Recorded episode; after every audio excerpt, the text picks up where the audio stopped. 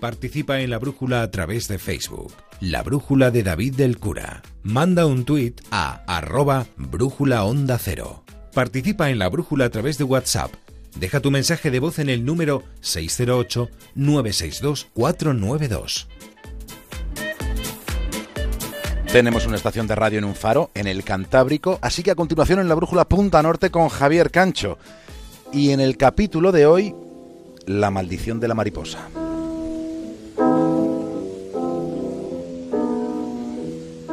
Es Federico García Lorca. No hay ninguna grabación de la voz de Federico. Sin embargo, sí hay registros sonoros como este que escuchamos de Lorca interpretando al piano, interpretando canciones que cantaba y que bailaba, una de sus amigas del alma, Encarnación López Julvez, más conocida como la Argentinita.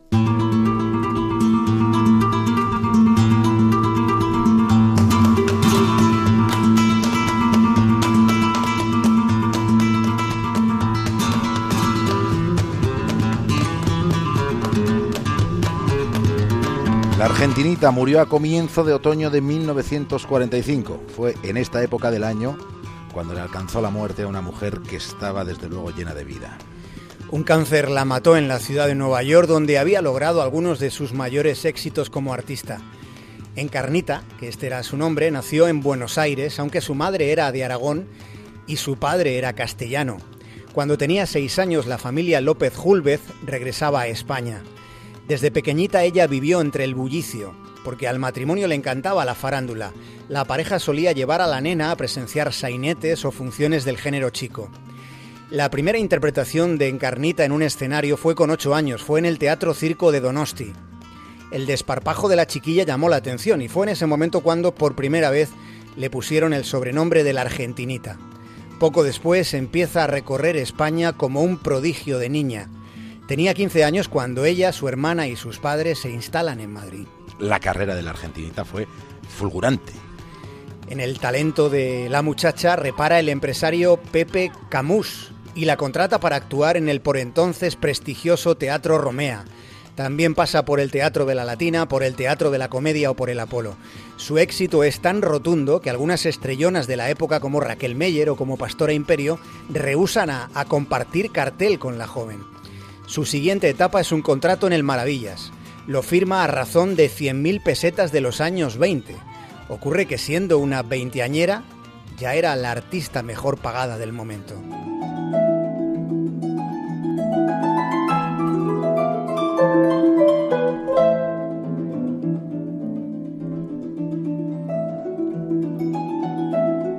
Más allá de su desenvoltura en el escenario, que la tenía, Encarnación tenía una especial inquietud por la renovación de los géneros.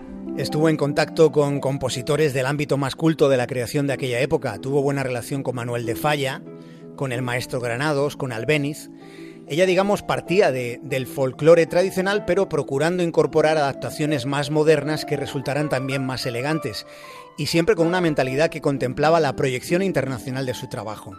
En sus espectáculos había flamenco, bulerías, boleros, había tangos, nadie hacía nada parecido.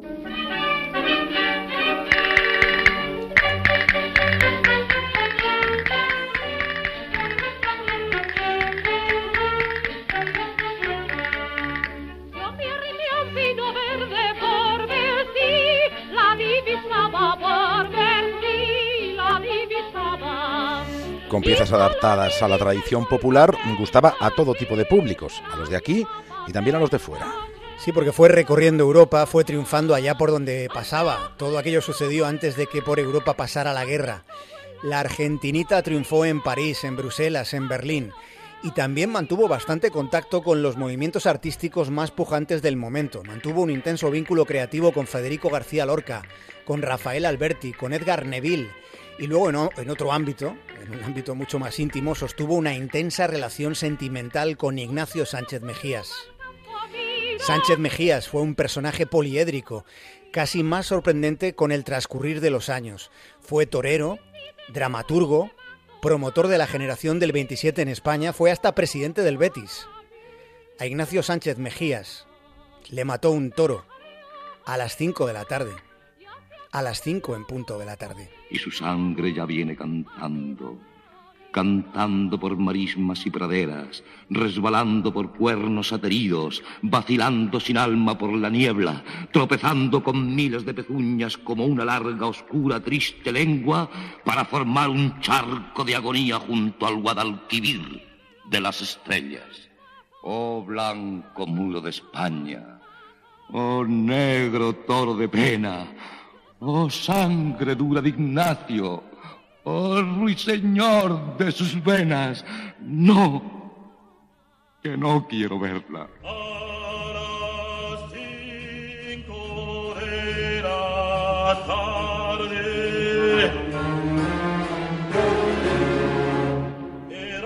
Cinco en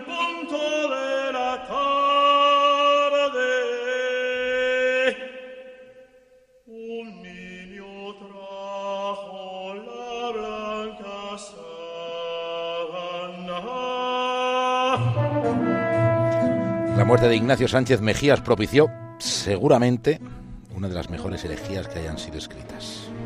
La desaparición de su amante se convierte en un tormento para Encarnación que decide cambiar de aires, cambiando de país y hasta de continente. Emprende en ese momento una ruta por las Américas. Fue aquel el trance más doloroso de su vida.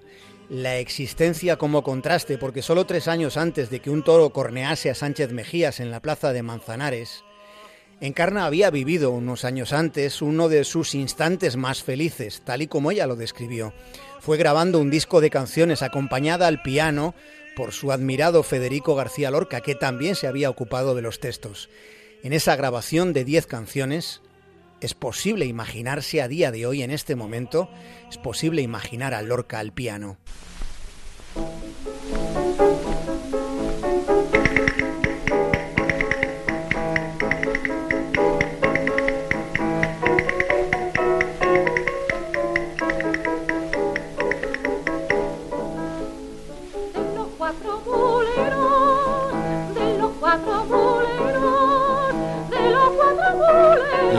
Estos discos, la original, había desaparecido, de modo que hubo que registrar este sonido directamente de las viejas placas fonográficas. Sí, en los míticos estudios londinenses de Abbey Road en Londres se trasvasaron a cintas magnetofónicas cinco discos gramofónicos del año 1931. Y al haberse negado algunos de los propietarios a que parte de aquellas piezas salieran de España, varias canciones se tuvieron que regrabar en Madrid. Fue además en Madrid donde Encarnación y Federico se conocieron. Aquello fue en 1923, en un tumultuoso estreno en el Teatro Eslava del Maléfico de la Mariposa. Lorca quedó fascinado por la fuerza de la argentinita. En una carta, el poeta llama a la argentinita querida comadre y le cuenta que sus hermanas son fervientes admiradoras de Encarnación, que ponen todas, eh, todos sus discos a todas horas. Dice Lorca de esos discos que son estupendos.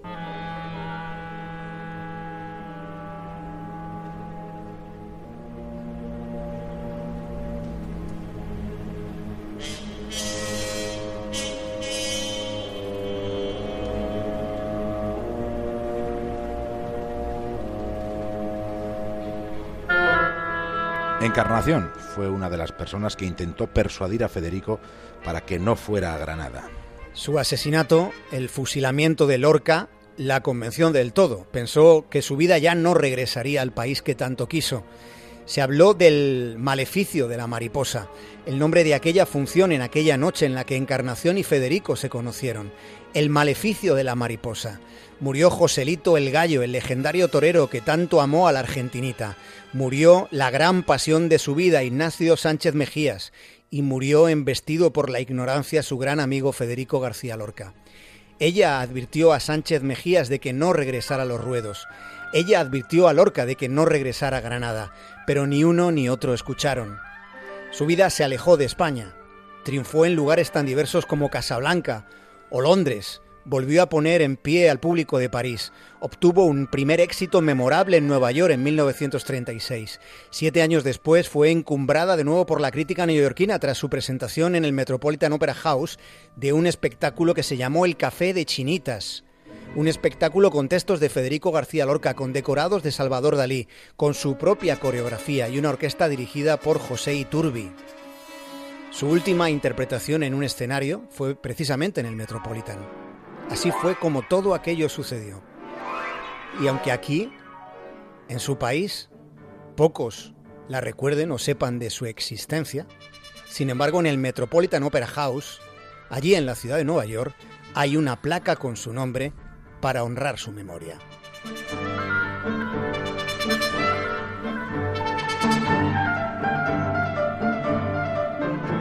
En los últimos días desde septiembre de 1945 murió en un hospital de Nueva York la musa del baile, que fue como la consideraban los hermanos Quintero. Y esta noche hemos querido recordarla.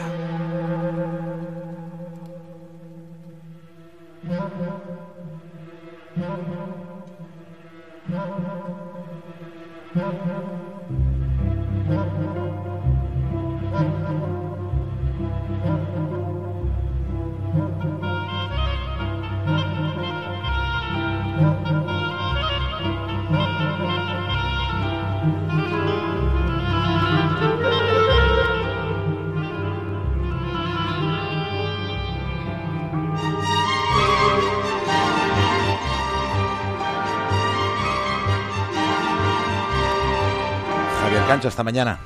Un abrazo, David.